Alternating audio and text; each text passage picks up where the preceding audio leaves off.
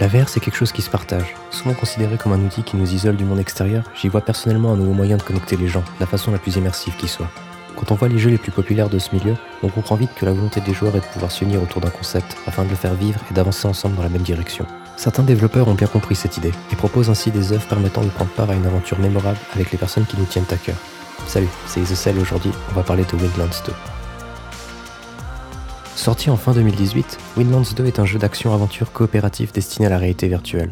Il nous plonge dans un vaste monde coloré, mais ayant été détruit par de gigantesques et mystérieux titans.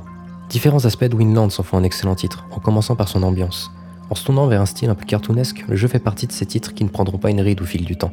En prenant comme exemple son premier essai ou d'autres jeux comme Team Fortress 2, Jet Set Radio ou Borderlands, on constate qu'une bonne patte graphique vieillira mieux qu'une tentative de s'approcher au maximum de la réalité. C'est ce qui fait que ce sont des titres que j'apprécie tout particulièrement et dont je n'ai aucun mal à relancer, même des années plus tard. Un autre avantage d'utiliser ce genre de design simpliste est l'utilisation des ressources. La VR va en demander beaucoup à ton ordinateur, mais ce choix graphique permet de faire tourner l'œuvre sur des configurations basiques sans aucun accrochage. Les environnements sont grandioses, colorés et chauds. On a vraiment envie de s'y perdre et de tout explorer. La distance d'affichage élevée, permise grâce au peu de ressources que demande le titre, va accentuer ce sentiment d'être dans de vastes mondes. Le tout est accompagné d'une bande son et de voix qui sont très réussies et qui s'intègrent parfaitement à l'ambiance que veut dégager le jeu. On a parlé de graphisme, mais ce qui fait vraiment la force de Windlands, c'est son gameplay. Quand on m'a récemment demandé de définir le jeu, la meilleure réponse que j'ai trouvée était Spider-Man avec un arc, et je crois qu'on s'en approche pas mal. En plus d'un déplacement libre avec le joystick, la mécanique essentielle de mouvement est l'utilisation de deux grappins permettant de se déplacer dans l'univers de Windlands. Ceux-ci ont une portée définie et ne fonctionnent que sur certaines surfaces. Une élasticité dans les grappins et des mouvements de bras vifs nous permettent d'atteindre une vitesse de déplacement élevée. Cette méthode a été et sera utilisée dans d'autres jeux comme Spider-Man, Tarzan VR ou Jupitergrad, car l'immersion fonctionne bien en VR. Il y a en effet un grand avantage à n'utiliser que ses bras pour se déplacer, qui sont traqués en VR grâce aux manettes, plutôt qu'à utiliser un joystick pour simuler la marche.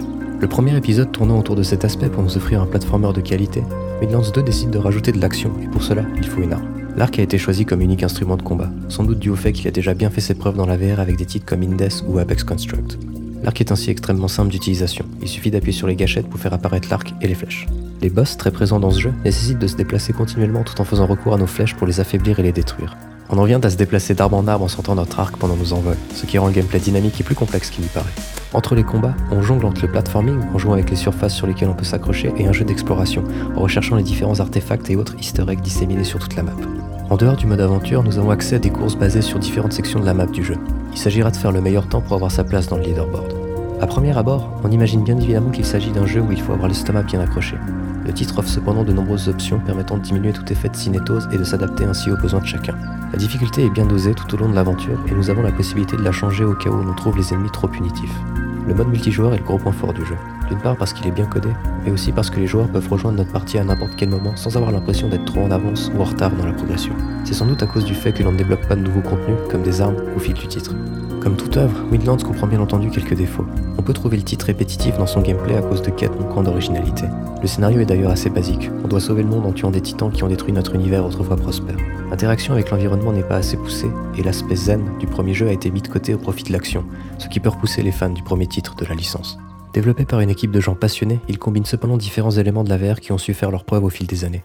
Considérant leur premier volet comme un essai dans les années glorieuses du médium, c'est-à-dire 2016, Windlands 2 est la confirmation du talent certain de l'équipe à créer des œuvres qui reflètent la volonté des joueurs.